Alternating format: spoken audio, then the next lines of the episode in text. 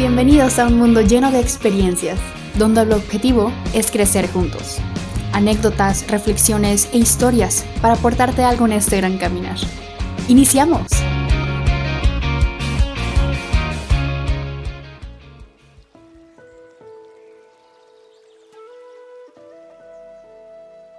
Resignación. Muy buenos días, buenas tardes, buenas noches, depende cuando estés escuchando esto. Hoy lunes 7 de noviembre del 2022, empezando semana.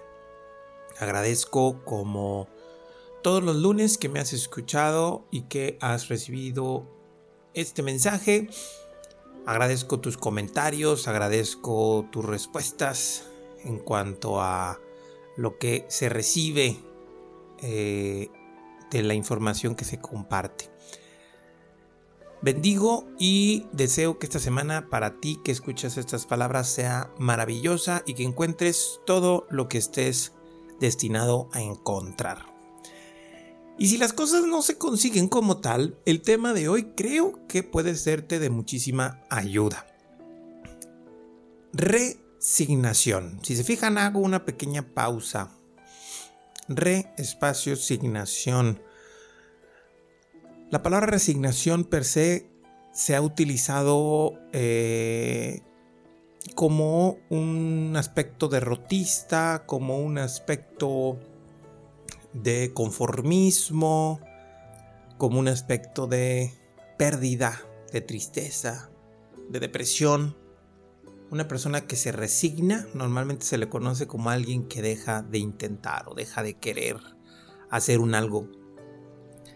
Y a mí, eh, eh, en algunos puntos de mi aprendizaje y de mi experiencia, si alguno de ustedes conoce un poquito de mi historia o le ha tocado que le haya compartido de mi historia, yo originalmente no estudié psicología, sino estudié primero contabilidad por circunstancias del destino eh, o decisiones que se fueron tomando. Y dentro de todo lo que estudié en la contabilidad, que honestamente nunca fue eh, algo que me atrayera tanto, pero pues me era útil en aquel entonces, no, no, no me quedó tanta información para lo que soy y hago ahorita. Pero hay una cosa que sí me quedó y que me queda como de una manera muy útil para trabajar en lo que hoy hago ahora como, como psicólogo, terapeuta o compartidor de temas útiles y de mensajes útiles para la vida.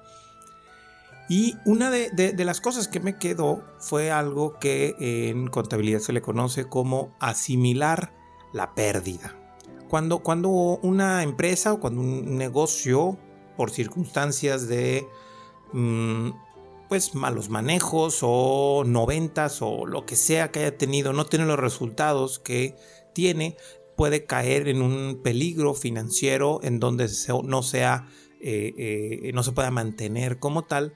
Y hay un concepto que en, contabilidad se maneja que se plantea como asimilar la pérdida. Bueno, aquel entonces que estudié, ya hace algunos años, así, así me lo plantearon en la escuela asimilar la pérdida es lo mejor que se puede hacer.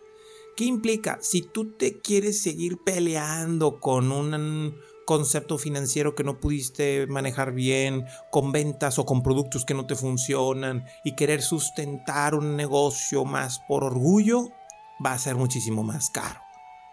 Así que si tú asimilas la pérdida, reconoces que no pudiste, cierras el negocio y ves cómo liquidar todo, tiende a ser mucho más financieramente útil y contablemente útil para que puedas reiniciar un proceso diferente. Ya que si no, el concepto financiero de intereses y todo ese tipo de cosas podría ser demasiado grave para que puedas reiniciar eh, de alguna u otra manera.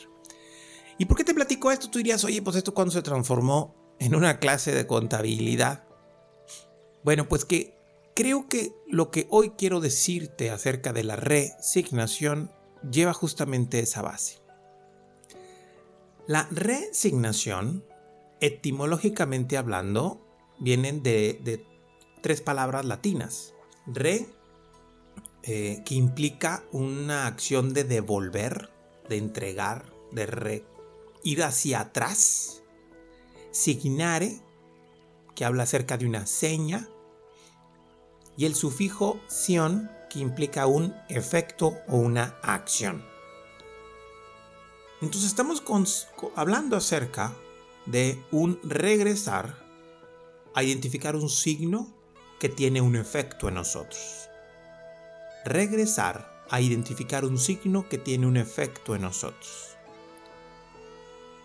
La resignación de la que yo te quiero hablar el día de hoy, y que por eso te planteé esta idea acerca del asimilar la pérdida, es que hay ocasiones en donde las cosas no te están funcionando.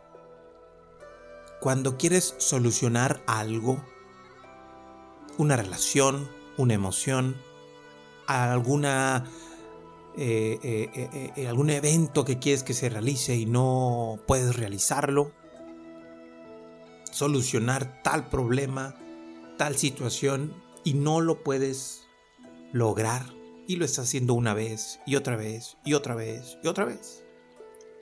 Y hay una base de la terapia sistémica que es muy simple, pero que a veces es medio difícil llevarlo en la práctica. Es que si algo tú estás haciendo de manera repetitiva y no te funciona, lo que sigue es dejar de hacerlo. Y justamente a eso me refiero con la resignación. Como definición en sí, la resignación es la aceptación con paciencia y conformidad de una adversidad. ¿Qué implica? Esto que está haciéndose ya no lo puedo seguir haciendo porque me lleva a un lugar en donde yo no quiero. Esto que estoy haciendo y no me funciona, lo tengo que dejar de hacer porque me lleva a donde no quiero. Es que cuando yo me enojo, grito, me desespero, digo cosas que no quiero decir, hago daño con mis palabras, me siento culpable y hago más problemas. Bueno, pues deja de hacerlo. Claro que se escucha muy fácil, se escucha hasta simple, pero no lo es en la parte práctica. Y el concepto de la resignación que yo hoy te quiero plantear es justamente ese. Acepta la pérdida. Acepta que no has podido. Acepta que no ha funcionado la manera que has hecho. Acepta que te has equivocado y que con los elementos que actualmente tienes no lo has sabido resolver. Acepta incluso que a lo mejor no vas a poder resolverlo. Acepta incluso que a lo mejor a ti no te toca resolverlo. Pero ojo, y esto es muy importante. Y por eso creo que la palabra resignación y conformismo o derrotista se tienen que separar porque no tiene nada que ver una cosa con otra. Porque hay veces que eso que queremos hacer no está conectado a lo que nosotros somos.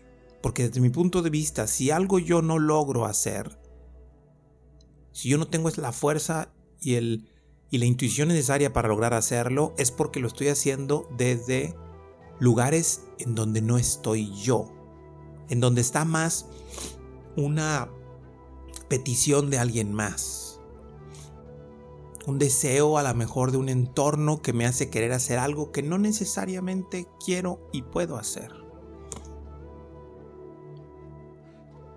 Por eso la resignación no nos invita a que dejemos de buscar o encontrar la solución a tales cosas que queremos hacer, sino la resignación nos invita a que nos hagamos atrás y que identifiquemos esas señas o esos signos que de alguna u otra manera generan efectos y acciones en mi vida y que les dé un resignificado. Que los acomode de una manera diferente que identifique cuáles son las motivaciones que me llevan a querer hacer tal cosa. Yo estoy convencido, y como alguna vez se lo dije, eh, por aquella experiencia que me hizo mi hija Jacqueline hace algunos años, si tú quisieras hacer eso, lo harías. Yo estoy convencido de que todo aquello que queremos hacer, lo vamos a hacer, siempre y cuando nos conectemos con las motivaciones adecuadas. Siempre y cuando te conectes con esos impulsos que realmente te hacen ser tú.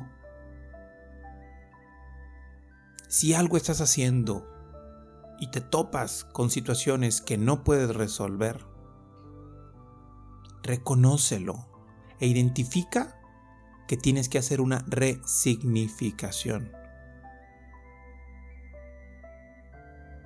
Tienes que generar esa resignación o resignificación.